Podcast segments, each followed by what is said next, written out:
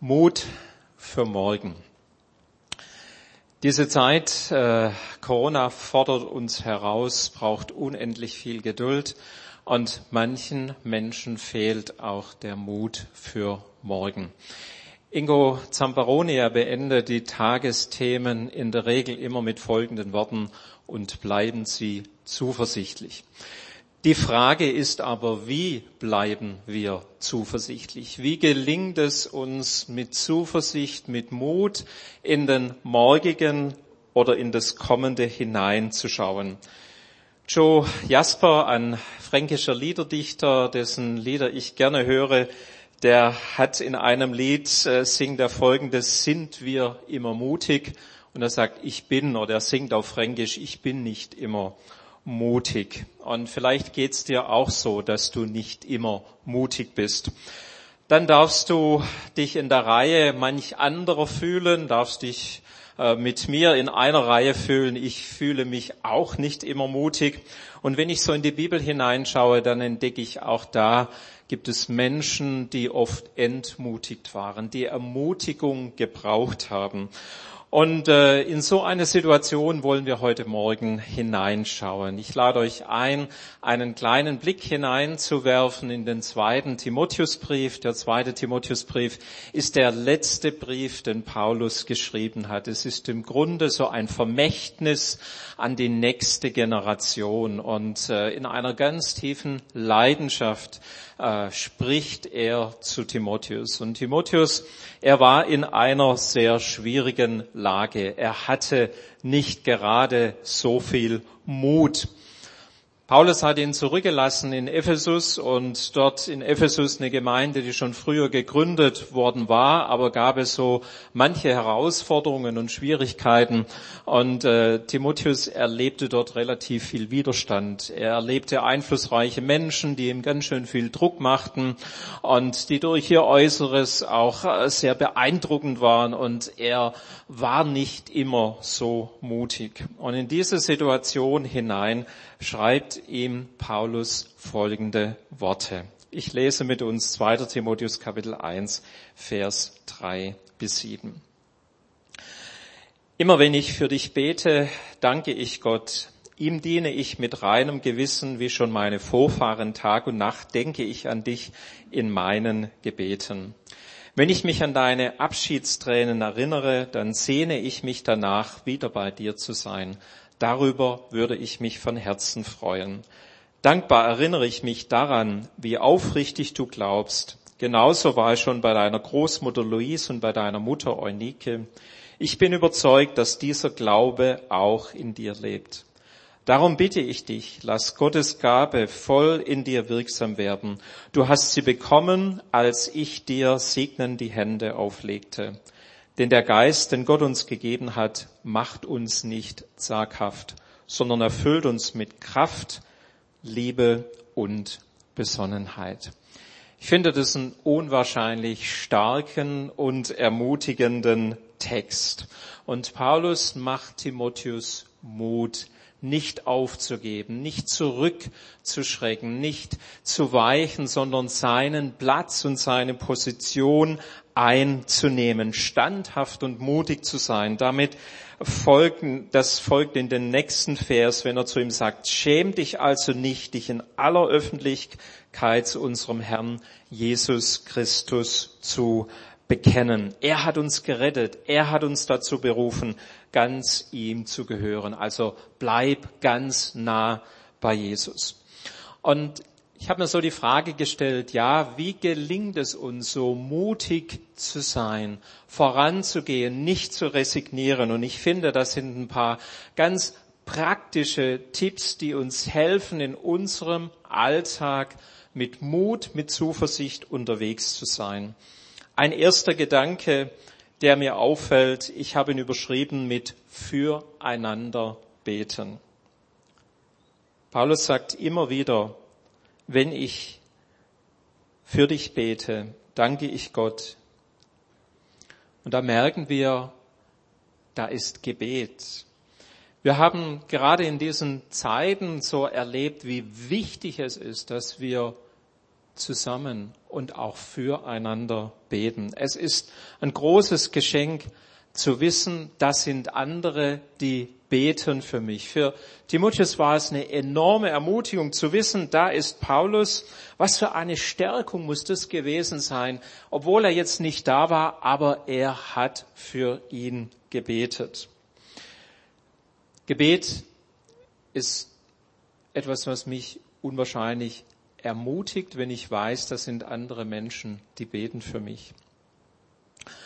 Ich habe das große Geschenk, ich sag mal, in einer Familie groß geworden zu sein, wo gebetet wurde. Und in der Zwischenzeit ist die Generation meiner Eltern aus der engen Familie lebt nur noch ein Onkel und er ist ein Beter. Wenn immer ich ihn treffe, dann beten wir zusammen. Und ich weiß, er ist einer, der betet auch für uns. Vor zwei Jahren starb eine ganz liebe Tante von uns. Ich wusste, sie betet täglich für uns. Unsere Eltern sind schon früher gestorben. Und was für ein Segen, so eine Gebetstruppe um dich zu haben. Und Brigitte und ich, wir haben festgestellt, jetzt sind wir sozusagen diese Gebetsmannschaft, die für die nächste Generation betet. Und morgens, bevor meine Frau zur Arbeit fährt, in der Regel beten wir. Und wir haben gerade im letzten Jahr erlebt, auch in der Familie, wir haben vier erwachsene Kinder, zwei liebevolle Schwiegertöchter, eine Enkeltochter und im Sommer kommt noch ein Schwiegersohn dazu. Also Familie wächst und da gibt es immer Dinge zum Beten. Und wir haben im letzten Jahr in ganz unterschiedlichen Situationen so erlebt, wie Gott Gebet erhört hat, weil wir beständig dran geblieben sind, nicht müde geworden sind und gebetet haben. Ich will dir Mut machen, dass du diesen Dienst des Gebets für den anderen tust. Und ich will dir auch Mut machen, dass du Beter um dich scharst. Ich glaube, das ist enorm wichtig, dass wir andere mit hineinnehmen in das, was uns bewegt und dass wir so einander stärken. Mut für morgen gelingt da, wo wir mit Gott reden, aber da, wo wir auch eintreten für andere und darum wissen, dass andere Menschen für uns eintreten. Und das Zweite schließt sich dem eigentlich ganz natürlich an Beziehungen. Wir brauchen Gefährden. Wir brauchen Menschen, die mit uns unterwegs sind. Gerade so diese Phase, wo im Moment ja manche Kontakte nicht so möglich sind, wie wir sie früher vielleicht gewohnt waren und hoffentlich bald auch wieder erleben dürfen, da merkst du, wie entscheidend es ist, dass du Beziehungen hast dass du Freunde hast, dass du Menschen hast, die, die, mit denen du trotz dieser Situation unterwegs sein kannst. Und so war es auch bei Timotheus. Wir lesen, wenn ich mich an deine Abschiedstränen erinnere, dann sehne ich mich danach, wieder bei dir zu sein. Darüber würde ich mich von Herzen freuen. Und da spürst du, da ist so eine Herzensverbindung zwischen Paulus und Timotheus. Und wir brauchen diese Herzensverbindungen. Wir brauchen Menschen, mit denen wir nah und eng verbunden sind, die mit uns unterwegs sind in den Höhen und Tiefen unseres Lebens, die uns kennen, mit denen wir alles teilen und die mit uns unterwegs sind. Und da war zwar eine Distanz und gleichzeitig können wir uns vorstellen, als Timotheus diesen Brief empfangen hat, wie wohltuend muss das gewesen sein, als er diese Worte gelesen hat. Du, ich sehne mich so sehr danach. Ich denke daran, in welcher schwierigen Situation du, du bist. Aber ich sehne mich so sehr danach, dich wieder zu sehen. Und da merken wir, Paulus nimmt enormen Anteil an Timotheus. Er sagt nicht einfach jetzt, warum äh, siehst du das so schwierig und jetzt sei doch, nimm's doch einfach mal locker. Nein, er nimmt Anteil an seiner Situation. Da ist jemand, der ihn versteht, ohne einfach nur mitzujammern. Und wie wichtig ist es, dass wir unterwegs sind mit Menschen, die Anteil nehmen an unserem Leben. Und ich will dir Mut machen. Es hat manche Leute sagen, ja, ich habe keine Freunde, ich habe keine Beziehung. Es liegt immer auch an dir. Du kannst immer den ersten Schritt auch zum anderen machen. Aber wir brauchen Beziehungen, wir brauchen Menschen, die Gefährten auf unserem Weg sind. Ich bin von Herzen dankbar, natürlich für meine Frau. Wir sind nächstes Jahr 40 Jahre verheiratet. Das ist äh, natürlich die engste Gemeinschaft und Beziehung, die man hat. Aber ich bin Gott von Herzen dankbar für Freunde, die ich über Jahrzehnte habe und pflege und die mir einfach wichtig geworden sind in meinem Leben, ohne die ich auch nicht mir mein Leben vorstellen möchte. Aber es hat etwas auch damit zu tun, dass wir Beziehungen pflegen, die stärken, die machen Mut für morgen, wenn wir wissen, wir sind nicht alleine.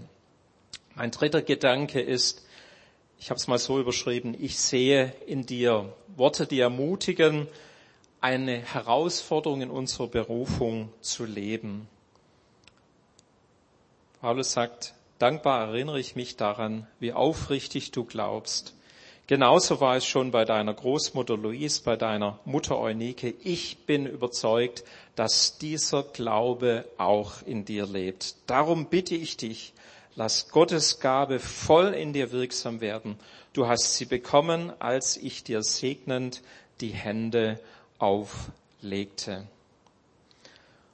Worte, die andere ermutigen. Ich erinnere dich daran. Ich sehe in dir einen Glauben. Ich sehe in dir etwas. Wie wichtig ist es, dass wir andere Menschen ermutigen. Manchmal sehen wir selber gar nicht, was Gott uns vielleicht so anvertraut hat. Du brauchst oft den anderen, der einen anderen Blick auf dein Leben, auf deine Situation hat. Und wie gut ist es, wenn wir Menschen haben, die andere ermutigen, die das sehen, was Gott in den anderen hineingelegt hat und es auch zur Sprache bringen, die nicht einfach nur bei sich bleiben.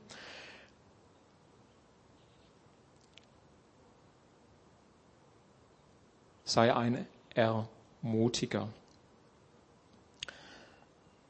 Spannend finde ich in dieser Stelle auch Folgendes. Paulus kannte schon die Mutter und die Großmutter. Wenn wir die Geschichte von Timotheus anschauen, dann wissen wir, dass sein Vater Grieche war und von mütterlicher Seite er eher vom Judentum geprägt war. Und ähm, äh, man kann da ja schon so ein Stück ein Bild malen, wo man feststellt, da war eine gläubige Großmutter, eine gläubige Mutter. Von Vaterseite gehen wir eher mal davon aus, dass er dem Glaube nicht so zugewandt war. So ganz genau bis ins Letzte wissen wir es nicht, aber man könnte das so ein Stück aus der Begebenheit oder aus der Geschichtsschreibung schon so wahrnehmen. Und äh, man würde ja dann manchmal sagen, naja, das sind ja nicht ganz so ideale Voraussetzungen. Aber wie schön ist es, dass die Großmutter und die Mutter sich investiert haben in das Leben des Timotheus. Ich genieße Familie. Schon gesagt, wir haben eine wachsende Familie und äh, wir haben eine zweieinhalbjährige Enkeltochter. Und ich kann euch sagen, dass äh, Oma und Opa sein ist äh, etwas besonders Schönes. Anfänglich war das ein bisschen schwierig für mich, als unser Sohn dann plötzlich gesagt hat, jetzt kommt der Opa, jetzt kommt die Oma, in der Zwischenzeit ist es oh, das Tut der Seele gut und wohl, wenn die Kleine sagt, Opa und Oma. Jetzt waren sie fast eine ganze Woche bei uns, weil sie die Toilette saniert hatten und dann war es nicht möglich, ein eigenen Zuhause zu leben. Und wie schön ist es, es einfach mitzuerleben, wie Kinder heranwachsen und wie man etwas weitergeben darf. Ich selber habe das Geschenk äh, gehabt, ein, ein Großvater zu haben, der einen starken Einfluss auf mein Leben hatte, wo ich bis heute viele Dinge weiß, die ich von ihm einfach übernommen habe. Wenn ich an meine Eltern denke, welchen Einfluss die auf mein Leben hatten. Bei allen Höhen und Tiefen, bei allem Guten und auch natürlich nicht Vollkommenen. Wer von uns ist vollkommen? Aber wir haben etwas, was wir weitergeben können. Und ich finde es so goldig, wenn wir am Tisch sitzen und äh, und dann sagt äh, der Papa zur, zur Kleinen, sagt er, jetzt beten wir noch. Und dann geht's mal so und dann wird gebetet und dann piep, piep, piep, wir haben uns alle lieb, guten Appetit und dann geht's los. Aber so, so Kleinigkeiten einfach lernen, da geben wir etwas hinein in die Familie und ich find's großartig, so das wahrzunehmen. Es ist wie so ein Schwamm. Kinder sind wie so ein Schwamm, die alles aufnehmen und wie wichtig es ist, was wir ihnen weitergeben. Und Paulus sagt, ich erinnere mich daran, in deinem Leben, da sehe ich einen Glauben. Glauben und was für eine Wertschätzung der Mutter und der Großmutter gegenüber. Einen Glauben, den ich schon gesehen habe im Leben deiner Mutter und deiner Großmutter. Ich will euch von Herzen ermutigen als Eltern und als Großeltern, dass ihr mit ganzer Liebe, mit Hingabe auch da, aber gleichzeitig auch entspannt unterwegs seid. Wer von uns ist vollkommen? Wir machen viele Fehler. Aber das, was wir an ehrlichem, an aufrichtigem weitergeben können, gerade auch in die nächste Generation, das ist so ermutigend.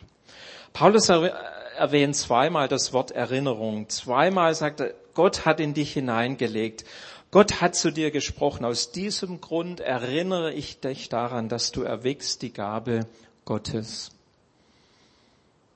Lebst du in dem, was Gott für dich hat? Wo Gott dich begabt hat. Das kann eine ganz natürliche Begabung sein. Das ist nicht wertend, das ist nicht weniger wert wie anderes, die Gott dir gegeben hat oder auch eine Geistesgabe, die Gott dir geschenkt hat. Lebst du in dem, was Gott dir gegeben hat? Und da merken wir ganz schnell, gibt es Umstände und Situationen, da dringt manchmal das in den Hintergrund, wo Gott in unser Leben hineingesprochen hat. Und es braucht diese Erinnerung. Und Paulus erinnert ihn daran. Er erinnert ihn an das Charisma, das Gott in sein Leben, an diese Gnade, an dieses Geschenk, was er ihm gegeben hat. Erwecke du die Gabe Gottes. Ist ja schon interessant dass wir manchmal auch wieder selber was erwecken müssen. Also nicht so nach dem Motto, Gott erwecke doch in mir. Nee, erwecke du. Mit anderen Worten, du hast auch Verantwortung dafür. Die englische NIV-Übersetzung, sie formuliert es an der Stelle so, fan into flame the gift of God which is in you. Also entfache neu dieses Feuer Gottes, das in dir ist. Da könnte man sagen, da ist noch ein bisschen Glut vorhanden. Aber Gott ist es, das lesen wir schon im Alten Testament, der den glimmenden Docht nicht auslöscht, der das geknickte Rohr nicht zerbricht. So ist unser Gott unterwegs. Und vielleicht empfindest du heute Morgen, ah, das, da ist gar nicht viel von dem da, von dem, was Gott mir gibt. Dann ist gerade Gottes Ermutigung an dich, öffne du dich ganz neu, weil er ist nie, der das Feuer in uns erlöscht, sondern wenn der Odem Gottes, wenn sozusagen der Heilige Geist da hineinkommt, dann wissen wir, dass ein Feuer wieder ganz neu sich entfacht und auch ganz neu brennt. Also entfachen hat auch etwas mit unserer Verantwortung zu tun, indem wir uns öffnen, indem wir wahrnehmen, was Gott uns gegeben hat. Und da sind wir ja auch bei dem nächsten Gedanken, wo wir merken, Paulus sagt zu Timotheus, entfache das Feuer. Du fragst dich, ja, wie soll das denn geschehen? Und was sagt Paulus zu ihm? Besinn dich auf das, was Gott durch seinen Heiligen Geist in dir wirken will. Besinn dich auf das, was Gott durch seinen Geist in dir wirken will. Der Heilige Geist, er ist der Mutmacher. Jesus, er bittet seine Jünger, wir kommen ja von Pfingsten her, auf die Kraftausrüstung des Heiligen Geistes zu warten. Und Paulus erinnert Timotheus und erinnert auch uns heute Morgen, was wir empfangen haben. Dass es in dass er durch den Heiligen Geist in uns wirkt. Denn der Geist, den Gott uns gegeben hat, sagt Paulus, macht uns nicht zaghaft, sondern erfüllt uns mit Kraft und mit Liebe und mit Besonnenheit. Gottes Geist macht uns nicht zaghaft. Kennst du Furcht?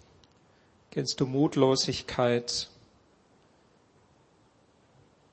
Dann sagt die Bibel, Gottes Geist ist nicht ein Geist der Furcht und nicht ein Geist der Zaghaftigkeit. Er ist nicht ein Geist der Resignation. Und manchmal empfinden wir wie so eine Blockade. Blockade, weil wir uns selber etwas nicht zutrauen. Eine Blockade, weil wir empfinden, andere trauen uns etwas nicht zu.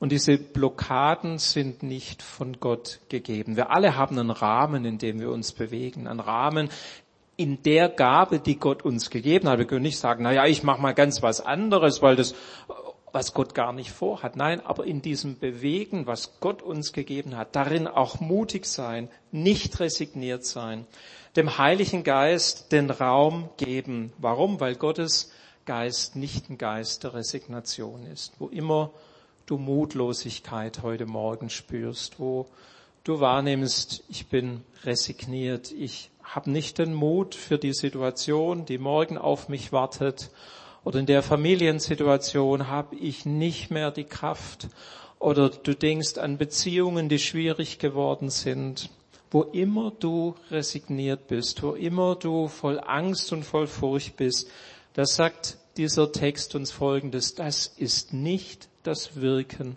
Gottes, weil Gottes Geist nicht ein Geist der Resignation, der Zaghaftigkeit, der Furcht ist, sondern er ist ein Geist der Kraft, das heißt, Gott schenkt uns Stärke. Kraft ist nicht immer etwas, was sich jetzt so im Äußeren zeigt, im großen Handeln und Tun, manchmal auch, und das wünschen wir uns auch, aber Kraft ist auch da, da, wo wir ausdauernd sind, wo wir nicht aufgeben, wo wir einen Schritt und den anderen gehen, weil wir sagen, Gott, du bist bei mir, auch wenn es schwierig ist, ich will weitergehen, ich will dir vertrauen, ich will mit dir unterwegs sein.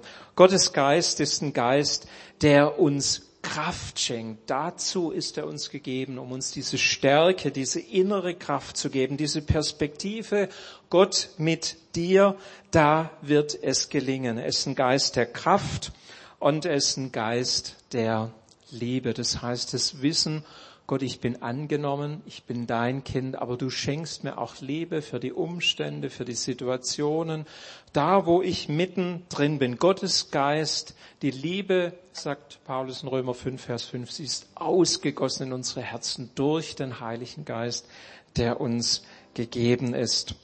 Und dieser Geist, den Gott uns schenkt, ist ein Geist der Besonnenheit oder auch der Selbstüberwindung. Das heißt, ähm, wir sind nicht kopflos. Wer nicht mutig ist, wer resigniert ist, wer Angst hat, das kennen wir selber, sind wir manchmal kopflos. Öffnen wir unsere Gedanken für Dinge, die gar nicht gut sind für uns. Aber Gottes Geist, er ist ein Geist der Besonnenheit. Mit anderen Worten, da ist ein gesunder, gesammelter Verstand. Nicht, dass wir jetzt kopflastig sind, aber wir sind auch mit Besonnenheit und wir sind mit Vernunft unterwegs. Da ist Weisheit, da ist Richtung da, da ist Erkenntnis in der Situation Schritt für Schritt zu gehen.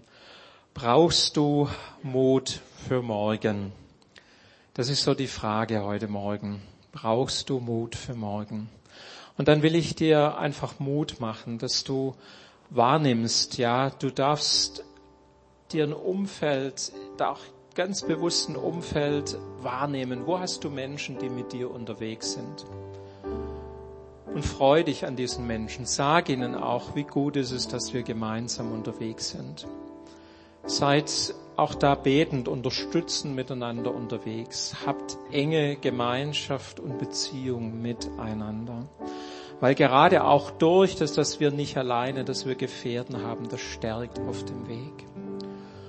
Und dann brauchen wir manchmal immer wieder die Erinnerung, auch das, was Gott in unser Leben hineingelegt hat. Dass du nicht unter dem lebst, was Gott dir vorgelegt hat. Wo Gott will, dass er, wo er dich gebrauchen will. Und das ist alles das Werk des Heiligen Geistes. Und Gottes Geist, er ist nicht ein Geist der Verzagtheit, der Resignation, sondern es ist ein Geist der Kraft, der Liebe und der Besonnenheit.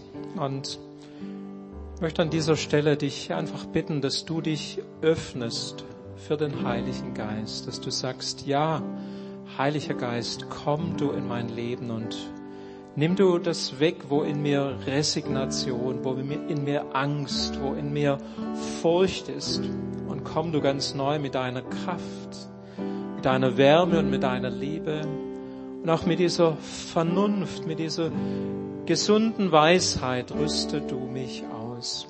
Ich weiß, dass Jesus da ist und er wirkt gerne durch den Heiligen Geist. Er ist der Geist Christi, der Tröster, der Beistand, der Aufrichter. Danke, Jesus, dass du jetzt gerade in unserer Mitte ja, am Handeln und am Wirken bist und du kennst die einzelnen Situationen. Du siehst viel, viel besser in unser Leben hinein, wie es irgendjemand tun kann. Und du bist nicht jemand, der uns verurteilt, der uns verwirft, sondern der sagt, komm du zu mir, komm du in meine Nähe. Bei mir, da findest du Trost, da findest du Kraft. Danke, Heiliger Geist, dass du am Wirken bist in unserem Leben. Danke, dass wir mit dir nicht in Angst und Furcht unterwegs sein müssen, dass wir auch keine Sorge haben müssen vor dem Morgen, sondern dass wir wissen, Jesus, du bist bei uns und mit uns durch den Heiligen Geist. Danke für diese Kraft und für diese Liebe. Danke, Herr, dass du gerade jetzt ganz neu Kraft wirkst, Mut machst in unserer Situation, ganz neue Liebe und Herzlichkeit hineinlegst, wo Dinge kalt geworden sind. Und ganz neu uns mit Weisheit ausrüstest, wo wir Fragen haben an dich. Und wo du uns Wegweisung schenkst, weil du der Gott bist, der uns liebt. Danke, Herr, für deine Gnade und Liebe. Danke, dass du so unter uns am Wirken bist. Wir ehren und loben dich. Amen.